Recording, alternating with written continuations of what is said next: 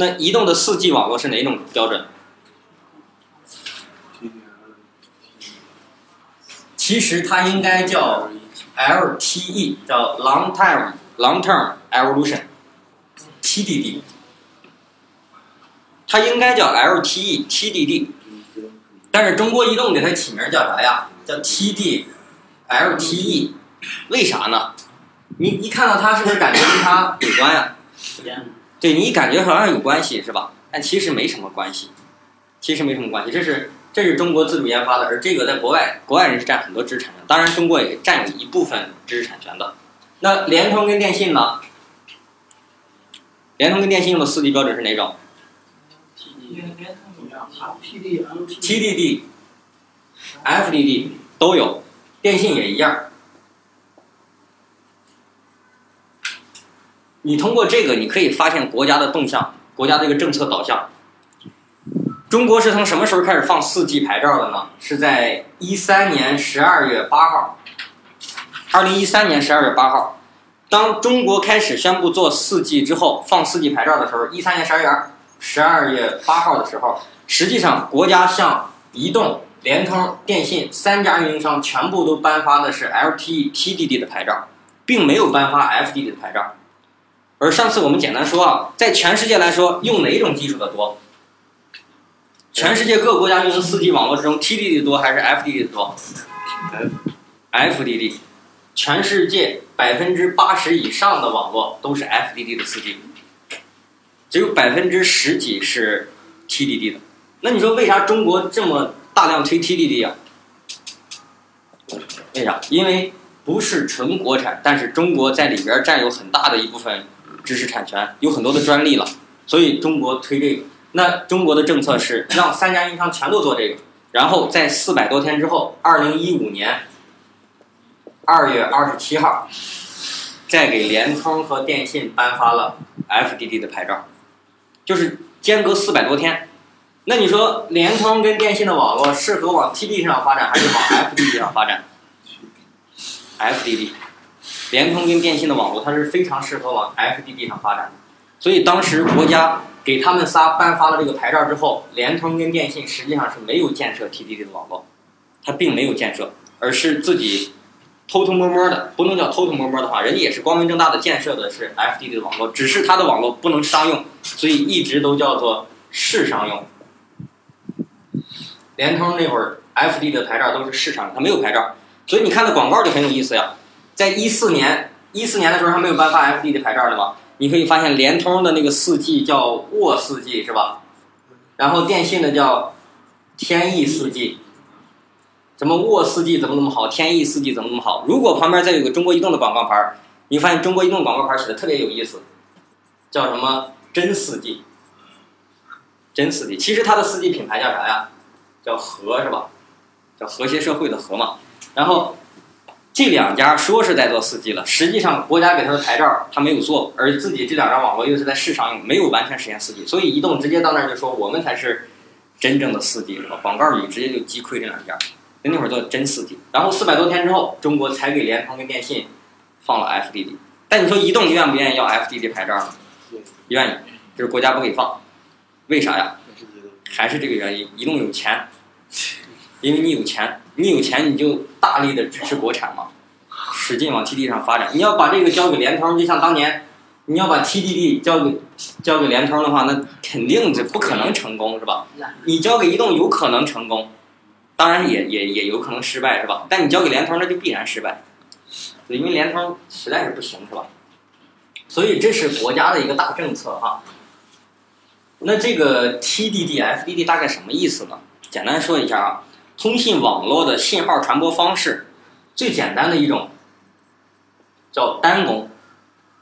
你可以想象一下，比如说我我电脑如果连到投影仪上，能在墙上打出这些个这个图像来，那你说投影仪能把信号发到我电脑上来吗？不能，只能是我电脑单方向向投影仪发送信号。你说这个信号是单方向传递的网络，我们就说它是一种单工的网络。那跟它相对应的就是双工呗。就是双工，但是双工又分成了两种，一种是叫做半双工，一种叫全双工。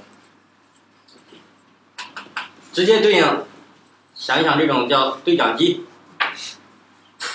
那像这个，那就是手机电话呃都是了。对讲机跟手机有啥区别？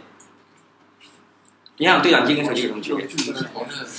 对，就是你对讲机通话的时候，你摁着就说，说完你松开之后，你就只能听了。你说的时候不能听，你听的时候不能说，对不对？那就是说，它的这个对讲机的网络是同一个时间只能接收一个方向的信号吧？你这个时间呢，只能听或只能收，呃，你不能是同时既发送又接收哈。所以这种叫做半双工。而手机跟电话呢，你是不是既能说又能听啊？你可以实时的说，所以这种网络就叫做全双工。那将来我们的网络发展趋势来说，肯定是全部都向着全双工的方式在发展的。那 TDD 的意思就是我实现全双工的方式为十分复用，FDD 的意思就是我实现全双工的方式为频分复用。所以 TDD 叫十分双工，然后 FDD。叫频分双工，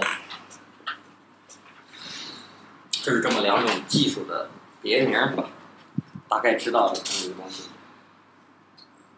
那四 G 的技术标准或三 G 的技术标准我们知道了，那三 G 是你网络达到两兆每秒就可以了，那四 G 呢？四 G 的网络需要达到多少？哦，我上次提了是吧？三 G 你的主要业务是数据加语音，而四 G 的业务是啥呀？数据对，就是纯数据。四 G 的业务是纯数据，四 G 手机不能打电话的。不是说四 G 手机不能打电话，你用纯四 G 的网络是不能打电话的。你要想用四 G 手机又能打电话，那你在打电话的时候，实际上是把你的网络切换到了三 G 或者是两 G 上去了。你用纯四 G 是打不了电话。那四 G 既然要实现数据上网，那上网速度达到多少才是它的标准？每秒能达到多少兆啊？肯定比三 G 快嘛。对，七十五。对，七十五兆。四 G 网络是你每秒钟能达到七十五兆了，这个时候我们就把它称为达到四 G 标准。但实际上，这只是一个标准，是吧？我们实际用的时候发现没那么快，然后网运营商公布出来的时候又比这个要快很多，是吧？运营商的广告都是每秒钟一百兆、一百五十兆，可是我们上的时候没那么快。这这是四 G 的规范，然后这两天电信跟移动都在提下一个技术，叫 LTE-A，叫 Old Ones，实际上就是一种增强型的，比四 G 还要快，它可以实现的速度是三百兆每秒，可实现一个三百兆每秒的速度啊！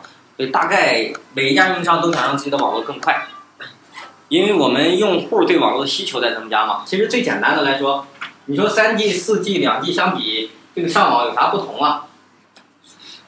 最最简单的，对于你在网上看的东西不一样。你在两 G 的时候，接下来上网，你看到的东西都是，呃，这种是吧？什么什么什么点儿 TXT 的这种文件居多。然后你到三 G 的时候，你看的大多数都是什么什么点儿 MP3，或者什么什么什么什么东西点儿。GPG，GPG，然后你到了四 G，你看到的这个网络东西都是 MP 四或者是啊什么 RMVB，这些东西了，大概能知道吧？这是文字文本，这是图片跟音频，这是视频。然后当你看视频的时候，你会发现视频网站给你起了很多名儿，比如说爱奇艺吧。最近最火的爱奇艺是《盗墓笔记》，是吧？就说 我觉得挺有意思的哈。爱奇艺这个季播剧就是一季十二集，这十二集电视剧呢，一周放一集，是吧？每周五更新一集，每周五更新一集。你要想着说一次看完怎么办？办会员，你可以办爱奇艺的会员。爱奇艺实际上是属于那个百度的嘛，属于百度公司的哈。但是百度也没有料到《盗墓笔记》这么火。这么多人那一段时间去办会员来看《盗墓笔记》，百度服务器、爱奇艺服务器当天就干瘫了，因为大家都是办会员都交钱，结果把它给干干瘫了哈，竟然没抢到有这么多人去办会员。但是你其实不用非得办什么会员哈，因为现在网上你随便百度一下爱奇艺会员号，一登一片一片的，像你拿个号去看就行了，吧《盗墓笔记》你也都都看完了。但是你会发现，你看《盗墓笔记》的时候，这个视频下面会有几个提示：流畅，是吧？高清、超清、流畅，然后有什么高清、标清、什么普清、标清这一类的，然后有高清、超清、蓝光、还有极清，还有蓝光。你会发现，你原来的需求是啥呀？我看的是情节，我看的是情节。后来发现，我用了超清之后，看到演员脸上痘儿都能看清楚。我再回去看那个，感觉太难受了，是吧？感觉太难受了。你你上网的时候也一样，你没有需求，我总在给你创造需求。我给你起名儿，你会用这种了吧？你像那电电脑、手机屏幕也一样，你原来用的屏幕最早都什么幺零二四乘七六八的分辨率，后来呢就发展到了两千多的分辨率，后来又出现了什么四 K 屏是吧？然后有八 K 屏，那你要求你显示越来越高。你就现在最简单的，你随便用你的手机截屏，手机都有截屏的功能吧？你随便拿手机一截屏，你看你那个图片文件有多大？你手机截屏那文件一两兆、两三兆很正常啊，两三兆很正常，因为说明手手机分辨率提高了。你手机分辨率提高了，你就越来越想看到更高清的视频跟图像，那你对网络需求就越在增加。所以都是这些商家炒作的。本来我看流畅挺爽的，我就从来没想过说我看这个什么极清是吧？当你看过极清的，你再看流畅的，哎呀，真的看不下去了。像去年看世界杯的时候，就身边的例子，我看世界杯的时候，我家电视那个高清频道就那么几个，每个卫视台有个高清台，然后中央一有高清台。看世界杯，中央一跟中央五都有。原来总看中央五的世界杯，哎，感觉看着挺好的，看着挺好的。突然有一天看中央一也有世界杯，那个高清的频道，看完那个中央一再回来看中央五，我看不下去，真的是感觉就就很大的落差啊。这这都一样，你的这个生活水平在提高了，你对网络需求在提高了，然后客户不断的在给你创造需求，是吧？你就不断的发展网络。所以四 G 虽然我们说现在。三百兆每秒，但我们还在继续需求。你说到了五 G 能达到多少？你觉得到五 G 每秒下载能达到多少呀？七八其实有些公司在提了，是吧？像华为啊，还有爱立信啊，他们说到五 G 的时候可以达到三十 G 的速度。那那个时候下载得有多爽？其实你也不用考虑什么下载不下载，所有东西都在线不就完了。你还考虑说，哎，我把这电影下下来再看吧？那时候就直接不用了，是吧？直接在线看看完了，你就下一次再打开也非常快。因为我们现在的网速没那么高，所以你必须打开下载，等它缓存完了你再看，才会保证它的流畅度啊。这这是我们对网络的需求，这是当前的状态，两 G、三 G、四 G，有个概念是吧？你再去网上电子产品买手机啊，或者说你去看电子消费产品的时候，你也能看一看，都都支持一些什么东西。然后近这两天，我在我那个微信朋友圈里面见到最多的东西是那个，那些那些在朋友圈里分享的那个什么咕咚，啊，叫一个咕咚的一个什么东西，就是运动的一个记录记录软件。你今天跑步跑了多远，骑自行车骑了多远，它上面给你记录轨迹的。然后你已经坚持多少天在锻炼了，你坚持多少天在跑步了，什么那么一个玩意儿。然后他好多都在分析那个，也就是说你会发现这个手机啊，它并不并不是仅仅一个打电话或上网需求的这么一个东西，它会。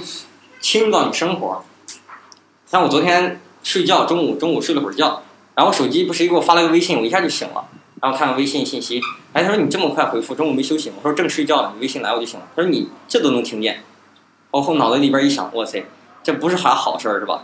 说明我睡觉睡得很浅，并没有完全睡实了，手机响一响马上就起来了，你发现你离不开手机是吧？所以这个这个问题很严重。